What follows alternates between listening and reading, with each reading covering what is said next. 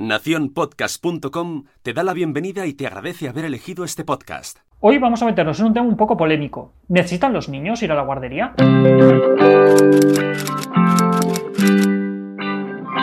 La semana pasada una diputada se fue a trabajar con su hijo de 5 meses al Congreso y se armó un revuelo inexplicable, porque al fin y al cabo lo único que sucedió fue algo muy sencillo, que es una mujer que se fue a trabajar con su hijo. Los hay que decían que eso era una actitud machista, los hay que decían que eso representaba el verdadero feminismo, la cuestión es que es un tema tremendamente sensible, del que se habló quizá demasiado. Y un comentario que se repitió un montón fue algo así como ¿qué necesidad hay de que ese niño esté ahí habiendo guarderías?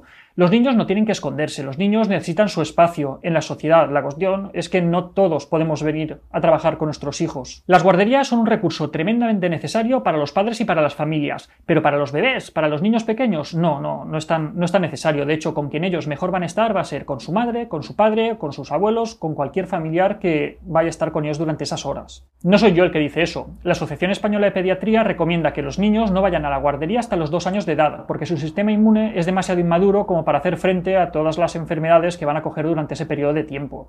Cuanto más mayores sean, más maduro es su sistema inmune y mejor van a poder hacer frente a las enfermedades. Desde un punto de vista psicológico hay un montón de mitos alrededor de la guardería y los niños, pero dos son los que están más extendidos y de los que voy a hablar ahora. El primero, que la guardería es necesaria para que los niños se espabilen. Este mito es totalmente falso, pero con salvedades.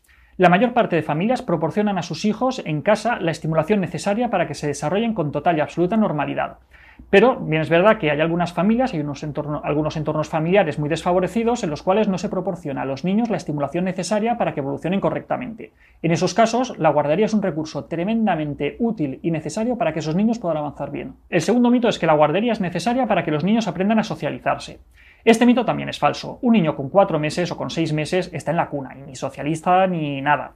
Con un año con dos años tampoco socializan mucho, como mucho están jugando al lado de otros niños, pero no están socializándose, están jugando al lado de otros niños. Es a partir de los 3-4 años cuando los niños empiezan a interactuar de un modo verdaderamente social, pero a esas edades ya están en el colegio. Un niño ni va a ser más listo ni más tonto por ir a la guardería, ni va a ser más ni menos sociable, ni se va a traumatizar más ni se va a traumatizar menos.